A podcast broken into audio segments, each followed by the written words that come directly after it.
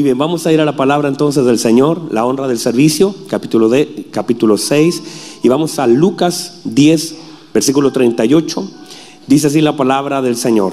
Aconteció que yendo de camino, entró en una aldea, y una mujer llamada Marta, ¿cómo se llamaba? Marta. Marta, le recibió en su casa.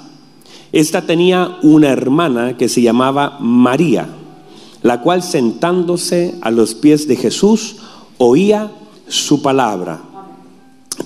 Pero Marta se preocupaba con muchos quehaceres y acercándose dijo, Señor, ¿no te da cuidado que mi hermana me deje servir sola? Dile pues que me ayude. Respondiendo Jesús le dijo, Marta, Marta, afanada y turbada estás con muchas cosas, pero solo una cosa es necesaria y María ha escogido la buena parte, la cual no le será quitada. Muy bien, tome asiento, por favor. Hemos estado intentando definir lo que es el servicio. Eh, y bueno, dentro de las definiciones, hemos establecido que es cumplir toda la palabra de Dios. ¿Cuánto? O sea, a través de nuestro servicio cumplimos toda la palabra de Dios, haciendo lo que debo como se me pide, usando para ello todos los recursos y riquezas que el Señor nos ha dado. Recursos y riquezas que son completamente diferentes. La Biblia dice que nosotros somos ricos. ¿Cómo somos nosotros? No, no dice que tenemos plata, dice que somos ricos. Y esa, esa riqueza es lo que el Señor nos ha sumado, los dones de Cristo sobre nuestra vida. No podemos confundir riquezas con plata. La Biblia dice que Él se hizo pobre para hacernos a nosotros ricos. No quiere decir que Él no tenía plata y nosotros sí tenemos plata, no se vaya a confundir. Aunque no es malo, ¿verdad? Entonces no vamos a pelear contra eso tampoco. Pero digo, no es esa la razón. La Biblia dice, mi Dios pues suplirá, ¿cuánto? Todo lo que, lo que os falte, conforme a qué? A su plata.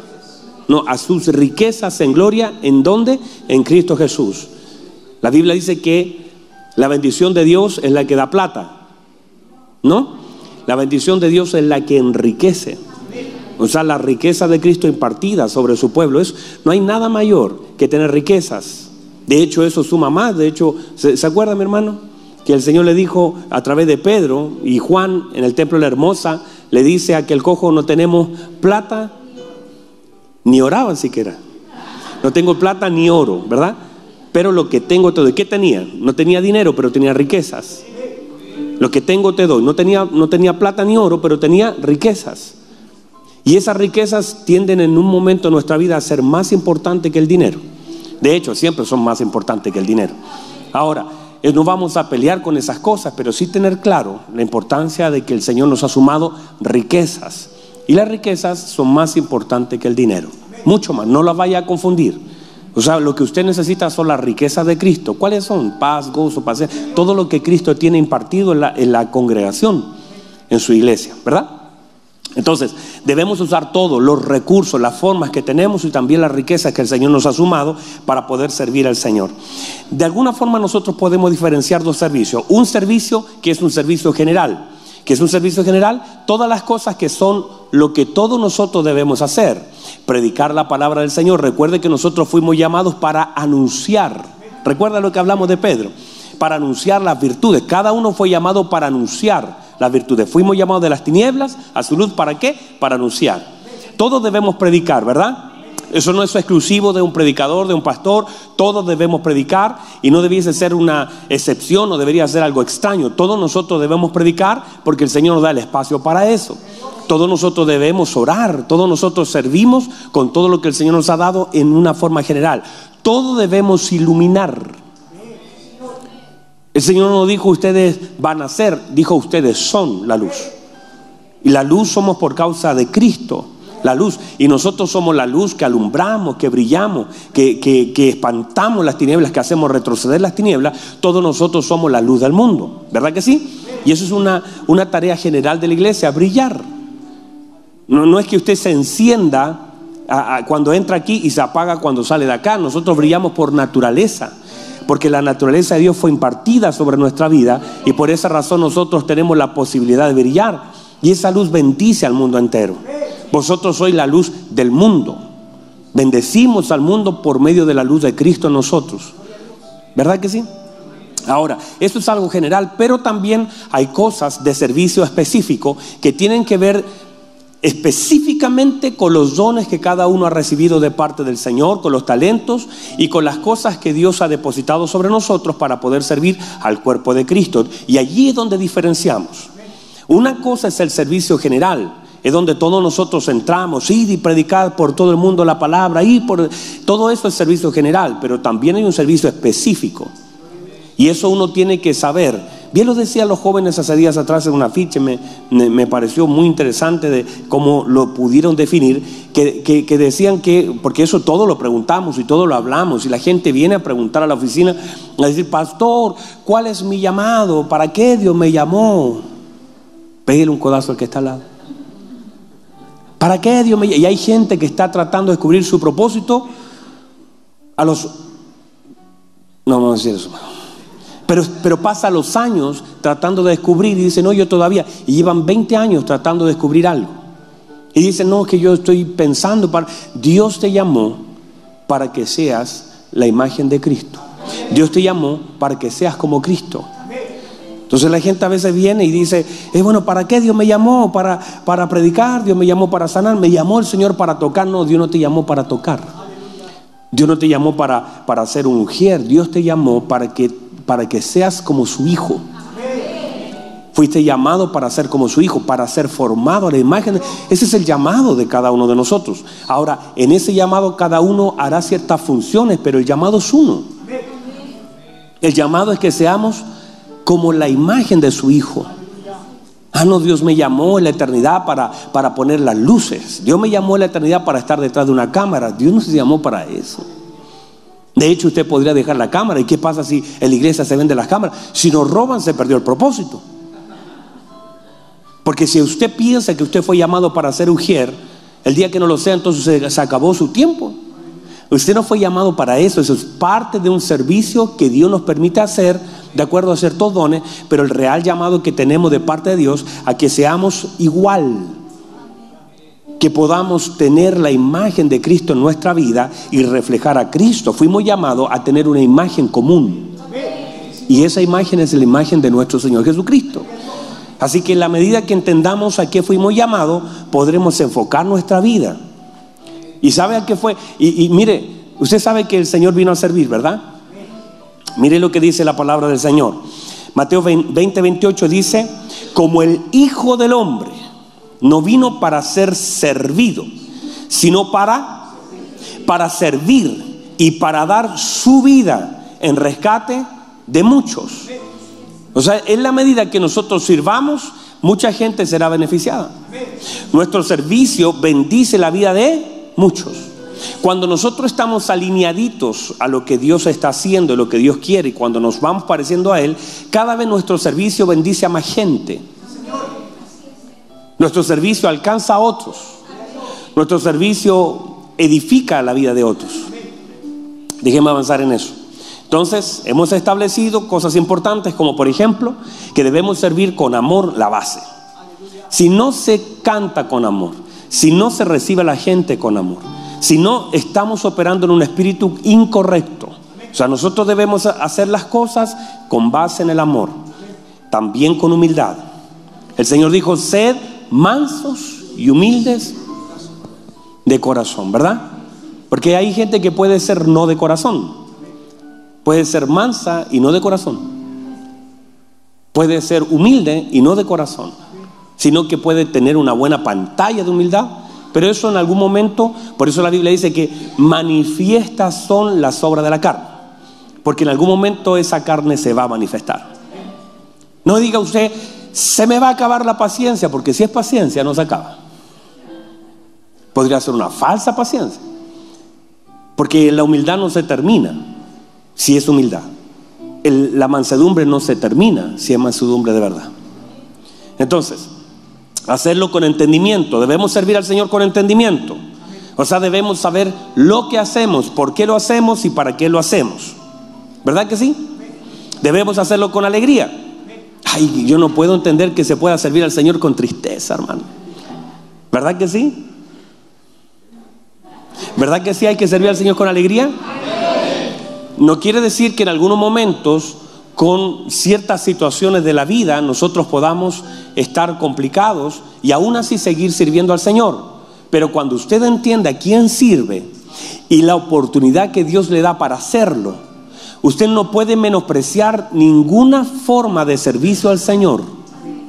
Otra vez, usted no puede despreciar ninguna forma de servicio al Señor.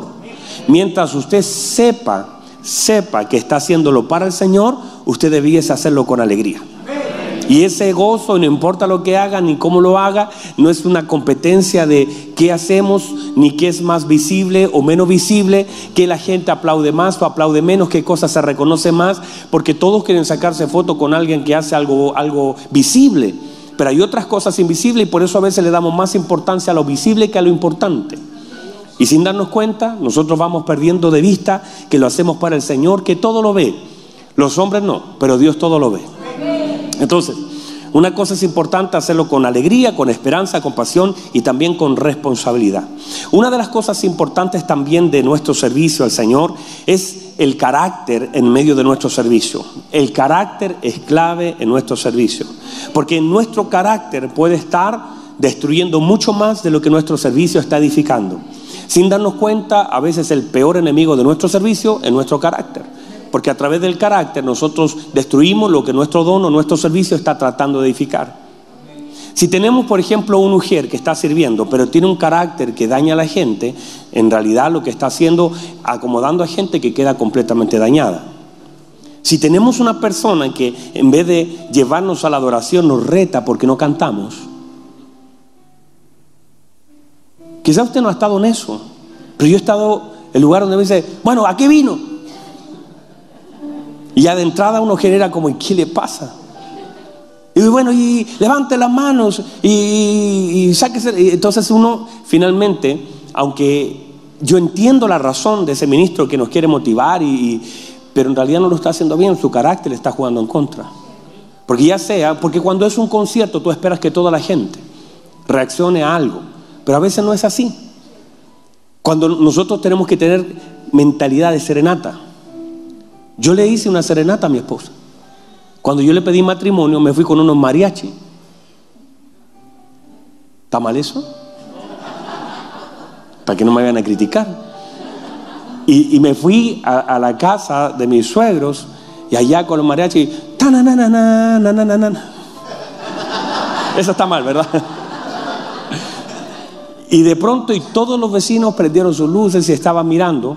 Y yo eh, abajo con mi sombrero de mariachi, cantándole.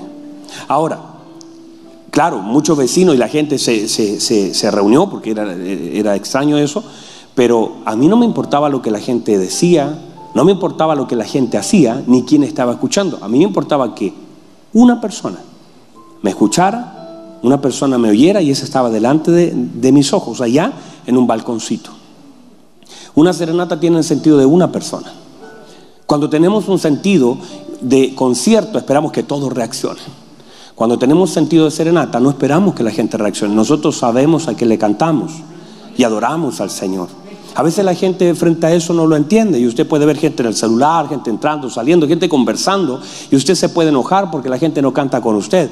Pero cuando tenemos sentido de que vamos a cantarle a nuestro Dios, aún así la gente no lo haga, usted lo hace de todo corazón, no se molesta por aquel que no lo hace, porque eso es un tema de él. Usted llevará como ministro de alabanza a la adoración a la gente, pero aún así la gente no se conecte, eso no lo desconecta a usted, ¿verdad? Muy bien, entonces, cuando hablamos nosotros de carácter, no solamente se trata de que seamos pasivos y silentes frente a alguna situación, todo lo contrario. Cuando nosotros hablamos de carácter, no decimos que la gente frente a todo lo malo no se quede callado y aguante. No, se trata también de administrar las cosas con sabiduría. Se trata de no dañar, sino edificar. Se trata de aprender a no caer. Por ejemplo, el carácter te permite sostener cuando la gente suelta. El carácter te permite estar allí aunque la gente se vaya. El carácter te sostiene. Se trata el carácter de manifestar a Cristo por medio de lo que yo hago. Se trata de que la gente pueda ver algo de Cristo en medio de mi servicio. Se trata de operar en los atributos de Dios, de Cristo, como la gracia, la misericordia, cosas que son parte de nuestro servicio. Entonces, hemos aprendido que adoramos al Señor por medio de nuestro servicio y que nuestro servicio debe conectar a la gente con Cristo y no necesariamente conmigo. Pero sí es importante, y esto clave, que el primer conectado, yo no puedo intentar que la gente conecte con Cristo si yo no estoy conectado a Él. Porque muchas veces queremos llevar a la gente a Cristo y yo estoy completamente desconectado. Una de las cosas importantes es que no podemos servir al Señor desconectado de Él. Y tristemente mucha gente sirve a Cristo desconectada de Cristo. Otra vez, mucha gente sirve a Cristo desconectada de Cristo. O sea, usted puede servir a Cristo completamente desconectado de Él. Sí, claro que sí. ¿Eso está bien? No está bien. Pero es uno de los peligros de nuestro servicio hacerlo en piloto automático. Usted pone piloto automático y el avión sigue volando y usted está roncando. Y hay mucha gente que puede estar sirviendo al Señor completamente desconectada de Cristo. Usted puede ver a una persona tocar y, por ejemplo, mi hermano está tocando y, usted cree que porque está sirviendo está conectado con Cristo, no necesariamente. De hecho, nosotros mismos como ministros del Señor, podemos estar desconectados de Cristo y sin darnos cuenta, porque sutilmente a veces nos vamos desconectando. Hay alguien que de pronto en su servicio, en cualquier área de servicio, podemos predicar a Cristo y estar desconectado de Cristo. ¿Es lo correcto? Para nada. En algún momento eso te pasará la cuenta. No se trata solamente de venir a la congregación, no se trata de hacer una costumbre de nuestras reuniones dominicales. No se trata de, Y eso está pasando en tanto lugar donde la gente asiste a un lugar pero no hay nada de Cristo en ellos. ¿Está bien? O sea, la gente puede venir a un lugar, a una congregación, pero si usted busca a Cristo no lo encuentra. Porque venir a la congregación parece que nos hace, nos parece que si, a ti te ven en la calle con una Biblia o con un traje y viniendo y entrando a este lugar, pareciera que tú estás conectado, pero no necesariamente. Eso no se manifiesta cuando llego, llego el domingo, eso se manifiesta en los frutos. No se manifiesta en que yo entre el domingo a sentarme un ratito a cantar y adorar y digo, bueno, estoy sirviendo al Señor. Eso no es así. Porque usted puede venir y estar toda, y, escúcheme bien, porque esto son cosas que yo he visto tristemente, que usted puede estar toda la vida en una iglesia y nunca haber servido a Cristo. Usted podría estar acá hoy sentadito y decir, yo llevo 10 años aquí en la congregación y ser un mal padre, y ser un mal esposo, y ser un mal hijo, y ser un mal vecino, y ser un mal trabajador, y no manifestar absolutamente nada del carácter de Cristo en la gente. Nunca haber alcanzado a uno para Cristo. No dije traer a uno a la iglesia, dije haber manifestado a Cristo a alguien. Porque si eso no sucede, la pregunta es, ¿dónde está Cristo lo que yo hago?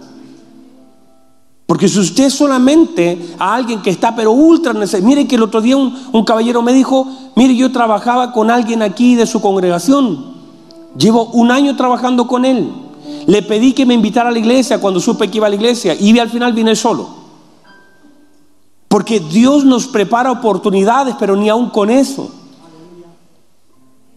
Ni con eso alcanzamos a otro para Cristo. Mucha gente llena de vergüenza. Mucha gente se, se reprime el predicarle a otro de Cristo frente a incluso a la necesidad que está delante de sus ojos. ¿Dónde está entonces la obediencia al mandato del Señor? ¿Dónde está entonces la oportunidad que Dios nos da delante de nuestros ojos? ¿Cómo yo puedo manifestar a Cristo en mi casa? Si yo le preguntara a sus hijos cuánto de Cristo hay en usted, si yo le preguntara a su esposo, a su esposa, a sus padres, ¿cuánto ven ellos de Cristo? No usted, no cuántas veces va a la iglesia, sino cuánto de Cristo hay en usted o en mí. Si alguien le hiciera una, una evaluación a mi esposa, le dijera, cuénteme cuánto de Cristo hay en su marido, qué cosas han cambiado en el último año. Porque nosotros decimos que vamos en gloria, en gloria, de poder, en poder, pero a veces estamos ahí mismo. Es un buen versículo, no es que sea malo, es bueno. debería ser la verdad para nosotros, que, estamos siendo perfeccionados. Porque el que comenzó la buena obra, si Cristo comenzó una buena obra, la perfeccionará. Pero esa perfección se debe notar. Debo ser más exacto. Pero si pasan los años y la cosa no cambia y soy el mismo y en mi matrimonio no se refleja Cristo y en mi vida no se refleja Cristo y en mis palabras no reflejo a Cristo y en mi conducta no reflejo a Cristo y en mi trabajo no reflejo a Cristo, entonces la pregunta es, ¿a quién estoy sirviendo? No piense que servir solamente es tomar un lugar de ujero de una cámara. No piense que servir al Señor es solamente tomar un bajo, porque eso lo puede hacer alguien que ni siquiera conozca a Cristo. De hecho, cualquiera puede tomar un bajo. Cualquiera. Y hacerlo mejor que Lucas. Cualquiera puede tomar un teclado y hacerlo mejor. Y cualquiera puede enseñar y cualquiera. Eso cualquiera lo puede hacer, pero no cualquiera puede reflejar a Cristo. No cualquiera puede manifestar su naturaleza. Cualquiera podría cantar, ¿verdad que Usted podría tener una persona cantando adelante que cante mejor que todos nosotros. Distinto es manifestar a Cristo. Y nuestro servicio y la demanda de Dios para nosotros es que se nos demanda que se vea Cristo en lo que hacemos. Y no solamente que le cantemos a Cristo, sino que manifestemos a Cristo. Y si eso no se ve, la pregunta es entonces, ¿dónde lo veo? ¿Qué hago? ¿Cómo, cómo puedo encontrar a Cristo? Y eso es una pregunta que debemos hacernos constantemente. Entonces, el peligro es seguir avanzando, sirviendo al Señor, que no está mal, pero a veces sin darnos cuenta nos desconectamos de Cristo. Los tiempos de oración, los tiempos de palabra. El hecho de que la palabra yo la pueda oír. Y miren lo que dijo el Señor. ¿A qué compararé el hombre que oye pero no hace? Y tenemos un montón de gente oidora de la palabra, pero no hacedora de ella. Sabemos que hay que perdonar, sabemos que hay que orar, sabemos que hay que leer, sabemos que hay que predicar, sabemos. De hecho, el mismo Nicodemo le dice al Señor, sabemos que has venido de Dios, porque nadie puede hacer las obras que tú haces si Dios no está con él. Pero el hecho de saber no lo, no lo hacía nueva criatura. Y, el Señor entonces le dice, bueno, Nicodemo, tienes que nacer de nuevo. Y él no podía entender. ¿Cómo me voy a meter otra vez si ya soy viejo en el vientre de mi madre? El saber no, no cambia muchas cosas. De hecho, la Biblia dice que los demonios creen y tiemblan. El hecho es que ellos saben. Pero esto no cambia mucho, sino el hacer la voluntad. El que hace la voluntad de mi Padre, dijo Jesús, que está en los cielos, usted puede saber y puede estar llenito de conocimiento. De hecho, tenemos un montón de gente que sabe más de lo que hace. Y tienen hambre por seguir oyendo cosas que ni siquiera hacen. Ya los perdí, tan triste. Está muy duro, ¿no? Quizás debería cambiarles el mensaje, ¿cierto? no más suavecito. Pero sabe, el problema es que si nosotros queremos servir al Señor, porque mi servicio no solamente debe edificar a otros, sino que debe agradar al Señor. Porque qué sentido tiene que yo pueda, que la gente me vea servir y que la gente me vea tocar y que la gente me vea trabajar en una congregación pero ¿qué sentido tiene si yo hago algo, pero no estoy agradando el corazón de Dios? Se pierde todo sentido. Y aún así, póngalo al otro lado. Usted, nadie ve lo que hace. Ana, la Biblia dice que ayunaba. Simeón dice que era casi un 007 espiritual, pero era guiado por el Espíritu Santo. Y una persona guiada por el Espíritu Santo agrada el corazón porque está alineadito porque sabe lo que tiene que hacer en el tiempo que lo debe hacer y a través de su servicio está honrando al Señor y de alguna forma edificando a la iglesia. Mire lo que dice la Biblia de Ana. Ana servía con sus oraciones y con sus ayunos en el templo. Tal vez Caifás, que era el sumo sacerdote, ni sabía que Ana existía, pero ella sostenía el mundo espiritual, ella bendecía el templo y toda esa generación producto de lo que ella hacía. Entonces nuestro servicio bendice a la comunidad. Usted, usted llegó, de hecho algunos han llegado un poquito atrasados, pero algunos llegaron a, a, la, a la hora, tipo 9 de la mañana, pero había gente ya orando antes. Y quizás nadie la vio, Yo llegué tempranísimo y yo me puse a orar, usted no vio mi oración. Porque hay cosas que no se ven, pero Dios se encarga de manifestar en público por causa de la importancia de lo secreto. Hay cosas que el Señor manifiesta en público por causa de lo que haces en el secreto. Si se, mantiene alineadito a Dios en lo secreto, usted no puede impedir la manifestación pública de lo que Dios quiere hacer con su vida. Usted no puede detener lo que Dios quiere hacer públicamente. Usted no dice, ay, yo no oro para que. No, es que hay una promesa que cubre lo secreto. Mi Padre que ve lo secreto. Mi Padre que ve lo secreto lo manifestará públicamente, honrará públicamente. Usted lo hace para que lo haga, pero usted no puede detener lo que Él quiere hacer. Él buscará la forma en cómo se manifieste lo secreto en lo público. ¿Están conmigo? Entonces, de alguna forma, todo lo que hacemos tiene repercusión y cómo lo hacemos también. Entonces, una de las cosas importantes es entender eso, que no podemos desconectarnos de Cristo si estamos sirviendo a Cristo. Y a veces nuestro servicio en nuestra congregación puede ocultar la falta de intimidad con Cristo. Y a veces, sin darnos cuenta, nos hemos desconectado de Cristo. Y cuando eso sucede, mi servicio no durará mucho. Terminaré cansado, terminaré herido, terminaré enojado.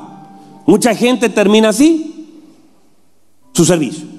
Y se manifiesta que simplemente se desconectó. Porque cuando tú te desconectas ya no tienes la fuerza, la energía, ya no tienes la pasión. Ya todo te parece mal. Mire lo que le pasa a Marta. Marta, mire, mire Marta. El segundo culto creo que voy a profundizar un poquito más. Pero mire Marta. Marta dice, mira a, María. Señor, mira María. No está haciendo lo que yo hago. Me tiene sola. ¿Sabe lo que se levanta cuando tú te desconectas? Porque Marta no estaba conectada a la palabra. Era María. Y cuando tú te desconectas de la palabra, tú levantas la crítica. Y tú juzgas a otro que no hace lo que tú haces.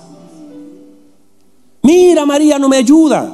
Y tú comienzas a criticar a tu propia hermana en tu propia casa porque no hace lo que tú haces.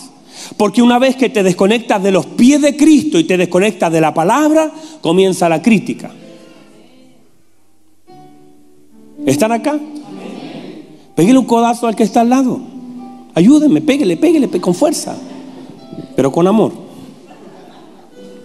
Entonces, mi servicio a Cristo, general o específico, manifestará los dones que el Señor ha depositado en mí, manifestará también el entendimiento y manifestará la determinación que hay. El, servicio permanente y constante manifiesta también el carácter y la fidelidad. Si alguno es capaz de, de soltar el servicio a Cristo, es capaz de soltar cualquier cosa y no es confiable. Si alguno es capaz de no cumplir, mire, si hay alguien que es capaz de soltar al Señor que le dio todo, es capaz de soltar a cualquiera que no le ha dado nada. No confíe en alguien que suelta a Cristo. Porque Cristo te lo dio todo. La pregunta es, ¿quién le ha dado más a esa persona que Cristo? Y si esa persona no es capaz de valorar, no es capaz de servir, no es capaz de agradecer, no es capaz de conectar con aquel que lo dio todo, entonces es un peligro porque en cualquier momento te va a traicionar. Porque si alguien no conecta con todo lo que ha recibido de Dios y no es capaz de agradecerlo, no es capaz de entenderlo, no es capaz de abrazarlo, entonces en cualquier momento, si el Señor a mí me lo dio todo, ¿cuánto nos dio el Señor? Nos dio todo. Y dándome todo, yo no soy capaz de hacer nada. Porque mi servicio de alguna forma es una reacción de entendimiento a lo que Dios me ha dado y lo que yo entiendo que he recibido de Él. Mi servicio es una gratitud. Mi servicio es una demanda. Todo lo que yo he recibido de Él y todo lo que yo puedo hacer tiene mucho que ver con lo que yo entiendo que yo he recibido. Y yo entiendo que Dios me ha dado todo. Y yo ahora, lo decía hace días atrás, Luis que está ahí atrás, estábamos en la mentoría. Luis nos decía mientras estábamos allí, decía yo, yo, yo me siento deudor y siento que perdí tanto tiempo. Y con lágrimas en los ojos decía, Yo le pido al Señor que me alcance la vida para agradecerle con mi servicio todo lo que Él ha hecho por mí. Porque estuve 10 años sin hacer nada en una iglesia. Me senté sin hacer nada. Pero cuando Cristo se te revela, es que tú quieres correr. Cuando Cristo se te revela, tú quieres hacer, tú quieres servir, tú estás dispuesto a hacer cualquier cosa. Cuando Cristo es revelado al hombre, el hombre tiende a correr. El hombre. Cuando eso no sucede, tú crees que estás haciéndolo muy bien sentado. Y no digo solamente de tomar un puesto de ujier, de baterista o de cualquier lugar acá, es tu servicio. Hablo de mi servicio a Dios que tiene que ver con expresar la naturaleza de Cristo al mundo entero. No solamente con servir una tacita en una iglesia, que no está mal, pero mi servicio afecta al mundo entero. Afuera yo le quiero servir al Señor, en mi casa le sirvo al Señor. En mi trabajo, en mis estudios, yo le sirvo al Señor porque entiendo que en el lugar que Él me ha depositado, Él espera que yo haga algo. O sea, la puerta que se te abrió es para que en esa puerta nadie más pueda hacer lo que tú puedes hacer en el lugar donde el Señor te ha depositado. No está ahí tu pastor, no está ahí el evangelista, no está ahí eh, el, el, director de alabanza, no está ahí el encargado de mujeres. O sea, en el lugar que el Señor te abrió la puerta, estás tú. Y en ese lugar nadie más va a reemplazar el lugar que Dios te dio y eres responsable de ese entorno que el Señor te está conectando. Y debo entonces, por causa de la revelación de Cristo, porque una vez que el Señor se te revela, lo que tú quieres es hacer. Saulo, mire lo que pasa con Saulo. La Biblia dice que el Señor se le reveló de camino a Damasco. Y el Señor le dijo, yo soy Jesús a quien tú estás persiguiendo.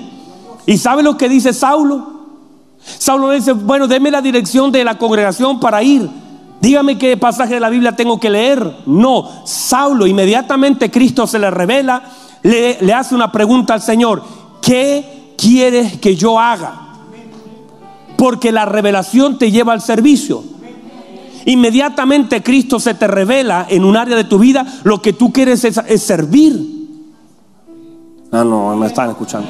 O sea, si Cristo se te reveló en tu camino, lo que tú quieres hacer es, si de verdad se reveló, tú le dices al Señor, Señor, ahora que ya entiendo quién eres, ahora que ya te conozco, ¿qué quieres que yo haga? O sea, hay una disposición a hacer la demanda del Señor sobre nuestra vida. Si Cristo no se te reveló, tú buscas tu comodidad. Si Cristo se te reveló, tú buscas tu utilidad. Si no se te reveló, tú dices, ah, en esta iglesia me siento cómodo. Son buenas las sillas, muy bueno el predicador, bueno el audio, el aire acondicionado que funciona a veces, pero me siento cómodo. Pero cuando tú, cuando Cristo se te ha revelado, tú no buscas tu comodidad. Aún así tengamos banquitas, aún así el, el micrófono suene medio mal. Lo que tú estás haciendo es buscando ser útil a aquel que te llamó. Y eso se manifiesta por medio de lo que yo hago. Y estás pensando cómo lo puedo hacer mejor. ¿Cómo puedo servir mejor? ¿Qué puedo hacer? Y aún todo lo que hagas te parece poco.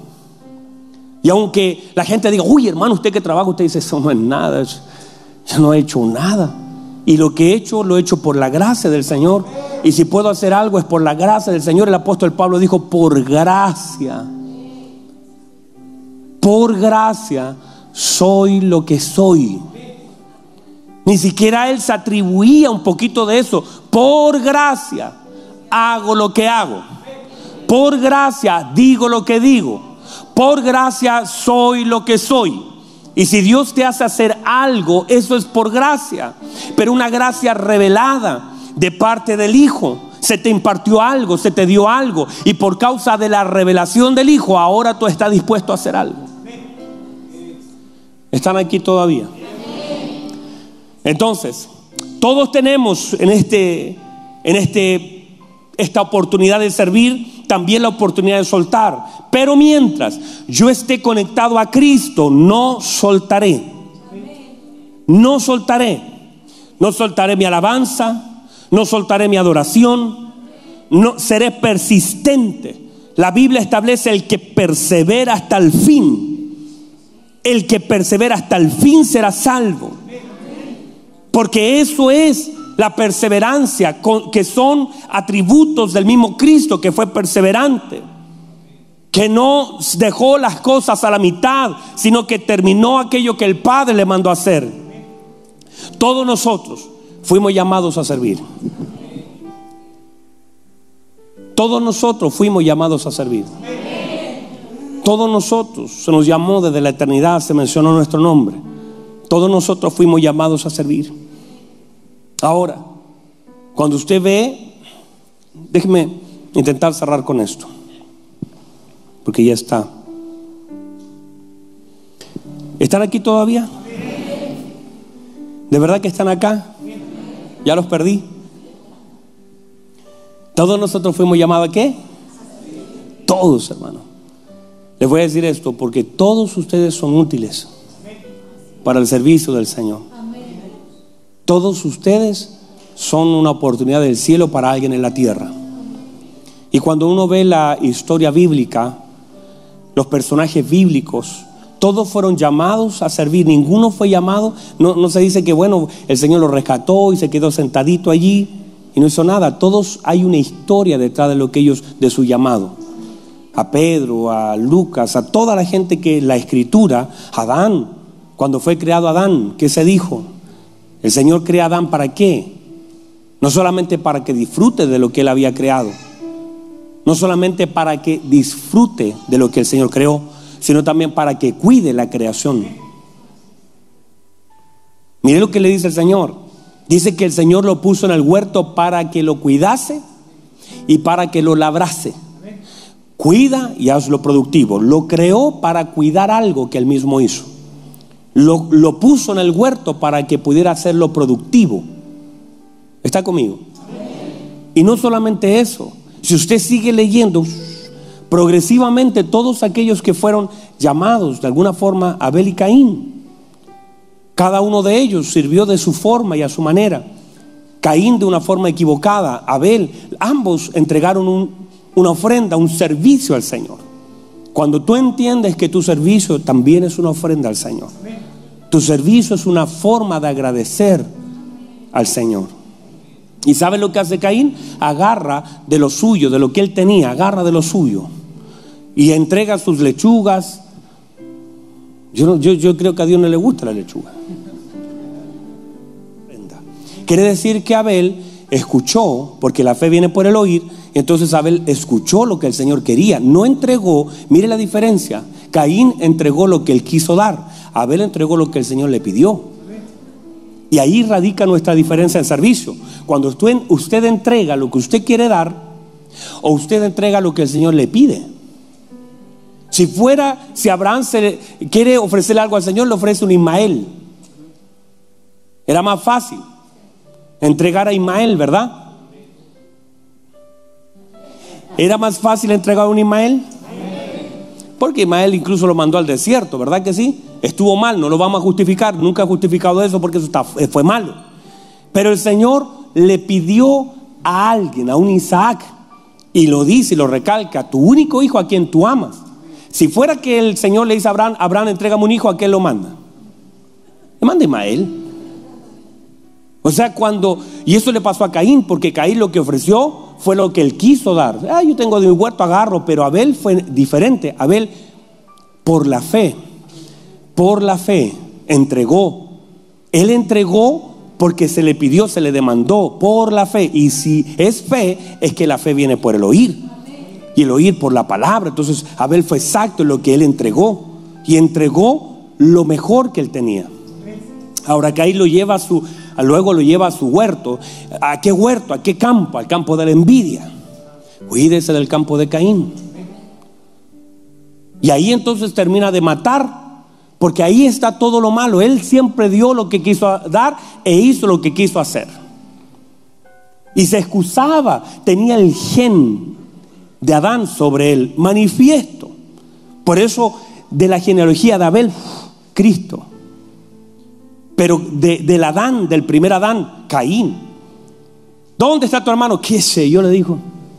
Él sabía dónde estaba, justificando lo malo que él había hecho. ocultando lo malo, encubriendo su pecado. Cuando uno quiere servir, uno será transicionado. Si usted quiere servir a Dios bien, usted va a ser transicionado y va a ser conectado con cosas mayores. Mire, mire, por favor, póngase en pie para que crean que vamos a terminar. Tenga fe que esto ya termina. ¿Puede recibir la palabra? Mire lo que sucede. Isaías. Isaías era un profeta del Señor, ¿verdad? Y nosotros lo que vemos en ellos son modelos, ejemplos. Isaías era un profeta. Y como lo estaba haciendo, estaba bien, no estaba mal. Pero el Señor necesitaba más exactitud. Había mucha culpa en Isaías. Entonces el Señor lo tiene que sacar de un estado natural y llevarlo a un estado de gloria. Y lo que hace el Señor para que Él pudiera ser efectivamente mucho mejor y sus profecías puedan ser más exactas y pudiera entender a quien estaba sirviendo. Porque los seis primeros capítulos Él profetiza. Él profetiza y no lo hace mal, profetiza. Pero después del capítulo 6 en adelante la historia de Isaías cambia radicalmente. ¿Y por qué? Porque la Biblia dice que en el día del Señor fue levantado y fue llevado a un trono alto y sublime. Y que él pudo ver, Isaías pudo ver y dijo, y las faldas del Señor llenaban todo el templo. Los quiciales eran sacudidos. Los querubines con dos alas volaban, con dos alas tapaban su rostro.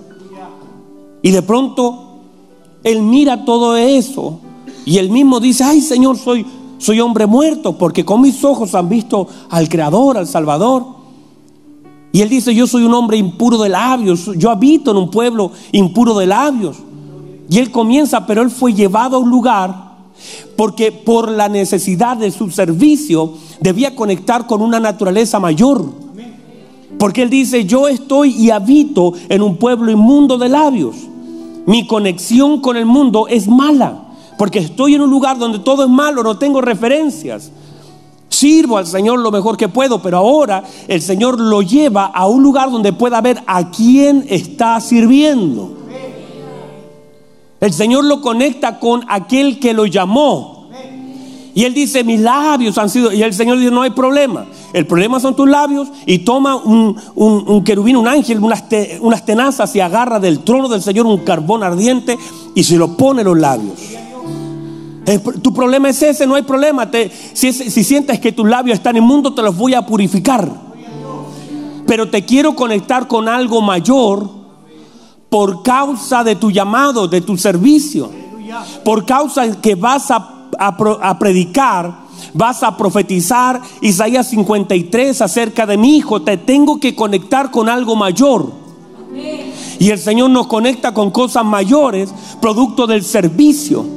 Y muchos de ustedes están siendo conectados con cosas mayores por causa del servicio. Y muchos de ustedes van a tener unas experiencias hermosas, espirituales en Cristo por causa del servicio.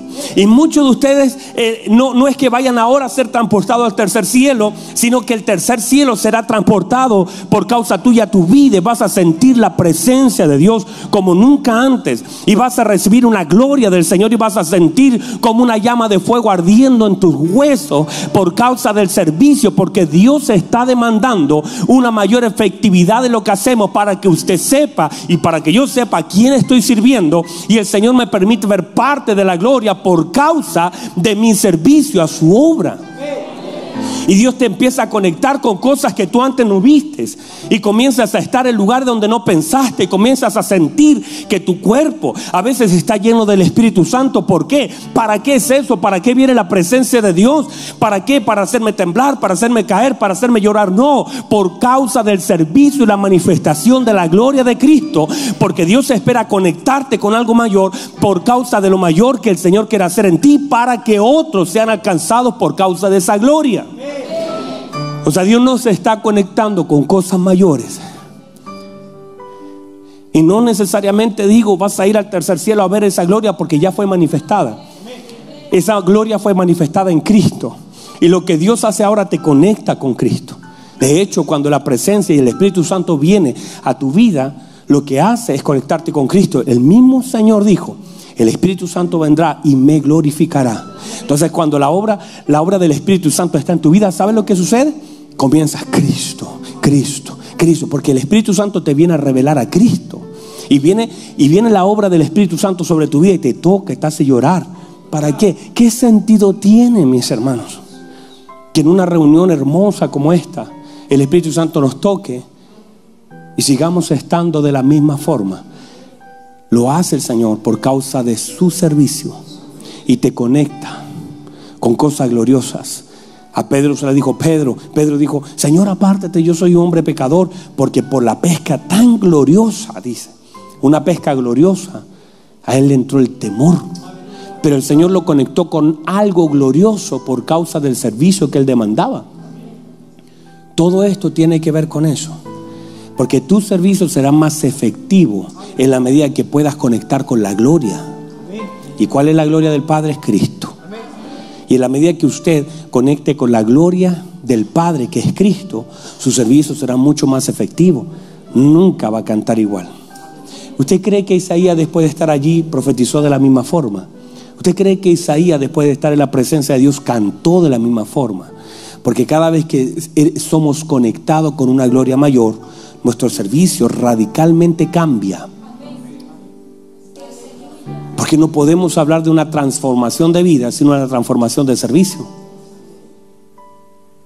Y tú haces todas las cosas para agradar al Señor, para honrar al Señor. Tú sirves al Señor con alegría, porque ahora estás conociendo a pesar de lo que vives, no dejas de servir, no dejas de hacer. Por eso el Señor en este tiempo lo que quiere hacer y, una de las cosas más lindas es que la obra del Espíritu Santo viene a perfeccionar a los santos para el ministerio. No viene, por favor, no crea que usted venga, viene el domingo para que para llorar en un culto. Lloramos bajo la presencia de Dios, pero eso tiene un sentido, ser perfeccionados, ser perfeccionados a la imagen de su Hijo Jesucristo. Y si esas lágrimas no perfeccionan lo que tú haces, entonces solamente fue una hermosa emoción del momento.